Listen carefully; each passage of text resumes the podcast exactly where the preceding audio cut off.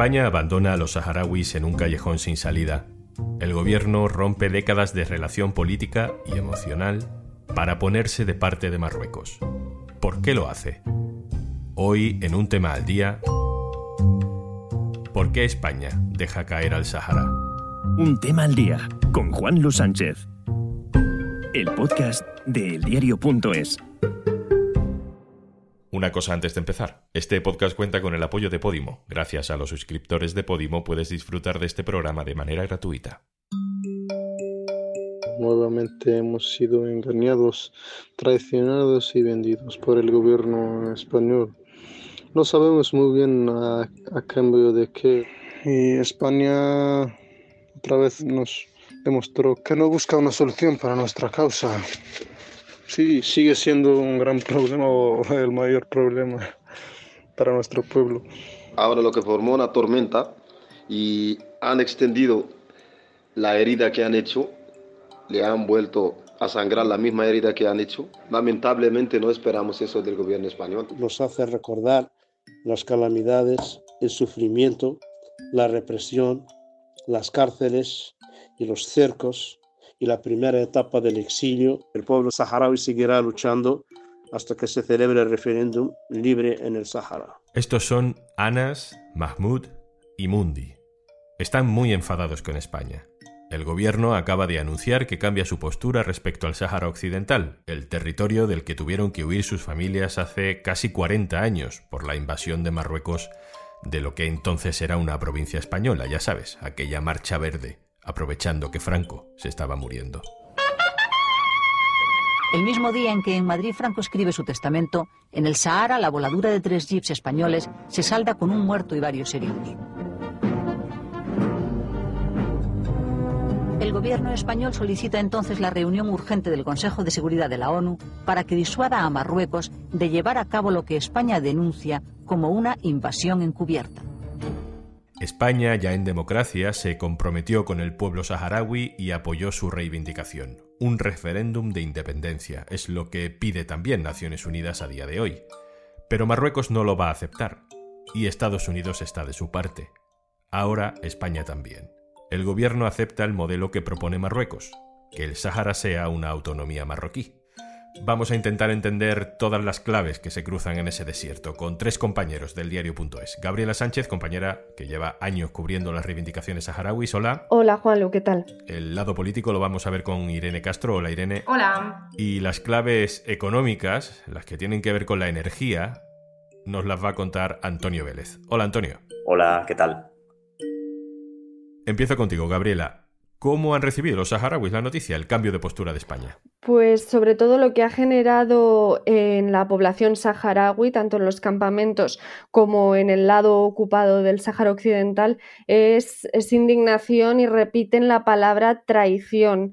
De hecho, dicen doble traición, ¿no? Lo reciben como una puñalada eh, en una cicatriz que aún no estaba cicatrizada. Sobre todo aquellos saharauis mayores, aquellos que tuvieron DNI español y que incluso crecieron en colegios españoles, ven revivido ese dolor que para ellos supuso la firma de los acuerdos tripartitos de Madrid, eh, que nunca fueron validados por las Naciones Unidas, por los que España abandonó el Sáhara Occidental en manos de Marruecos y Mauritania. Hay que recalcar que ahora mismo el pueblo saharaui se divide en dos. Hay decenas de miles de personas que viven en esos campos de refugiados que están en territorio de Argelia y que conocemos bien, de donde vienen los niños en verano, para que nos entendamos. Pero luego está toda la población saharaui que sigue viviendo en territorio ocupado, en territorio invadido por Marruecos ese modelo que ahora apoya España supone básicamente legitimar la ocupación, porque sería convertir en autonomía eh, ese territorio que en realidad ya está ocupado. Así que es importante, Gabriela, que contemos cómo es la vida de los saharauis actualmente bajo el control marroquí. Claro, para ellos el hablar de autonomía en el Sáhara es quizá aún más doloroso y les genera más miedo porque los activistas saharauis sufren represión.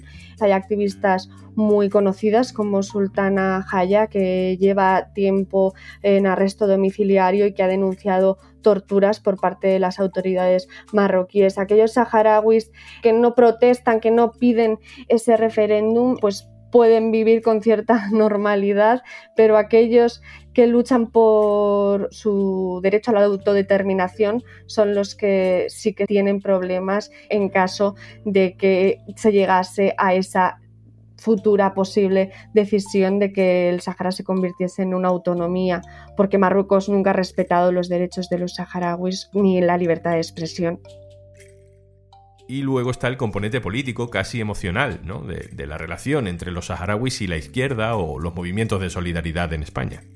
España fue potencia administradora del Sáhara Occidental y de ahí el principal nexo. Por eso muchas de las personas mayores hablan español, etcétera. Y luego, ¿por qué los jóvenes, esos que han crecido en un desierto, hablan español? Porque siempre ha habido diferentes programas de solidaridad con la población refugiada saharaui y muchos niños han venido cada verano desde hace muchísimos años a pasar las vacaciones con nosotros y esos mismos niños son los que ahora están combatiendo incluso en el frente o con lo que hemos hablado y están en los campamentos mano sobre mano indignadas hacia esa posición del gobierno español. Desde uno de esos campamentos de refugiados saharauis nos manda este audio Tekbertaleb, también la llaman Tere, pasó unas vacaciones en España.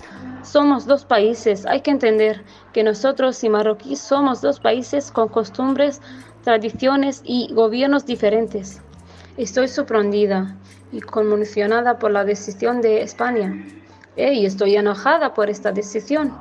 Por supuesto, no me refiero al pueblo español o la sociedad española, porque son amigos del pueblo saharaui. Y eso todos lo sabemos. Y como yo soy una de los niños que fueron abrazados por una familia española de Andalucía, conviví con ellos y los amé como ellos me amaron, digo. Gabriela Sánchez, muchas gracias. Muchas gracias, Juan Lu. Irene Castro, voy contigo. Eh, explícanos por qué Pedro Sánchez ha decidido cambiar la postura oficial de España con respecto al Sáhara. Bueno, en la necesidad de resolver un conflicto que llevaba prácticamente un año abierto con Marruecos, que ha aprovechado la oportunidad de esta crisis para tener una victoria. Hay que recordar que venimos de un cambio sorprendente en el Ministerio de Exteriores, que ya presagiaba un cambio de rumbo. Sí, venimos de un cambio de rumbo porque en julio Pedro Sánchez decidió prescindir de la entonces ministra de Exteriores, Arancha González Laya, y la decisión en realidad tuvo bastante que ver con la crisis que se había abierto con Marruecos, a raíz de la acogida humanitaria del líder del Frente Polisario para que recibiera asistencia médica en España. Aquello abrió una crisis bastante importante con Marruecos, que digamos que abrió las fronteras y entraron en Ceuta unas 9.000 personas en tan solo 24 horas. La cabeza de González Laya fue, digamos, el gesto que España hizo a, Marruecos, pero que no fue suficiente. Pedro Sánchez optó por José Manuel Álvarez como ministro de Exteriores, que es un diplomático de su máxima confianza y que durante todo este tiempo lo que ha intentado precisamente es intentar eh, bueno, recomponer esas relaciones con Marruecos. El inicio de una nueva etapa en la relación entre ambos países basada en el respeto mutuo el cumplimiento de los acuerdos, la ausencia de acciones unilaterales y la transparencia y comunicación permanente. ¿Qué espera conseguir España a cambio de este cambio de postura? ¿Qué esperamos de Marruecos ahora? Pues fundamentalmente colaboración en las fronteras. Digamos que hay un cierto chantaje por parte de Marruecos que cuando decide que las cosas no van bien con España, bueno, pues no voy a decir que abre las fronteras como pasó en mayo del año pasado, pero bueno, sí que tiene una actitud más laxa.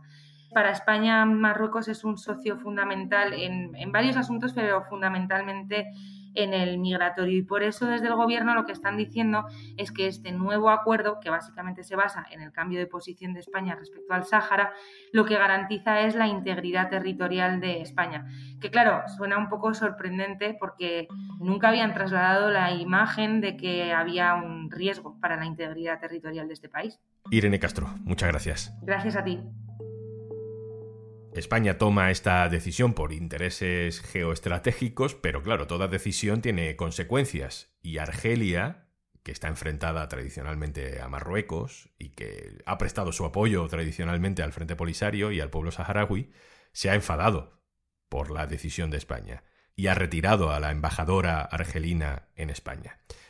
Y es importante eso por la clave energética. Así que voy contigo, Antonio Vélez. ¿Qué tipo de dependencia tiene España con respecto a Argelia desde el punto de vista de la energía? Porque es importante que Argelia se enfade. Argelia es y ha sido tradicionalmente un proveedor clave de gas a España.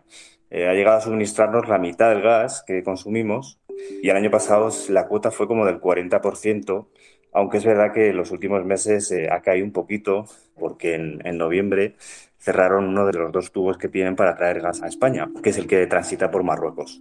Y en enero esa dependencia pues, eh, fue bastante inferior a la de otros meses y Estados Unidos ya superó a Argelia como proveedor de gas a España. Y en febrero se ha quedado como el 23%, casi empatado con Nigeria, muy por detrás de Estados Unidos. Esto en un contexto en el que el, gas de Estados Unidos está en auge por bueno, la guerra en Ucrania, por el transporte de GNL, que es gas natural licuado, que va por barco, y aquí España tiene la ventaja de tener una red de, regasificadoras que es muy, muy potente para traer gas de cualquier país. Por la gente con la que has hablado, ¿cómo de arriesgado crees que es este movimiento? El movimiento es arriesgado y sorprendente, eh, yo creo, para todos. Eh, en el sector esto ha cogido bastante por sorpresa, sobre todo porque llega en un momento en el que estamos en una crisis energética muy, muy grave, es la más grave desde los años 70 por, por la guerra en Ucrania tenemos la cotización del gas que está disparadísima desde hace un año. El movimiento eh, yo creo que trasciende lo energético y se marca quizás en la geopolítica y quizás Estados Unidos tenga mucho que ver en esto, que bueno, quiere jugar sus bases también como proveedor clave de, gas natural licuado a la UE. Y, no sé, igual hay, hay, cosas que no sabemos y de las que nos enteraremos, supongo, los próximos días o semanas para saber calibrar un poco cuáles son las repercusiones que puede tener esto. Antonio Vélez, muchas gracias por explicarnos esto. Muchas gracias a vosotros.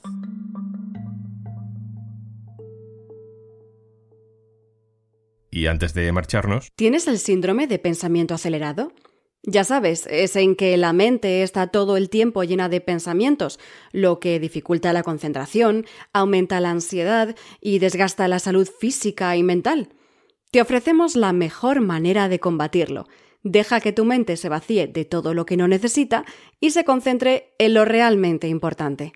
Entra en podimo.es barra al día y disfruta de 60 días de prueba gratuita para escuchar los mejores podcasts y miles de audiolibros en Podimo.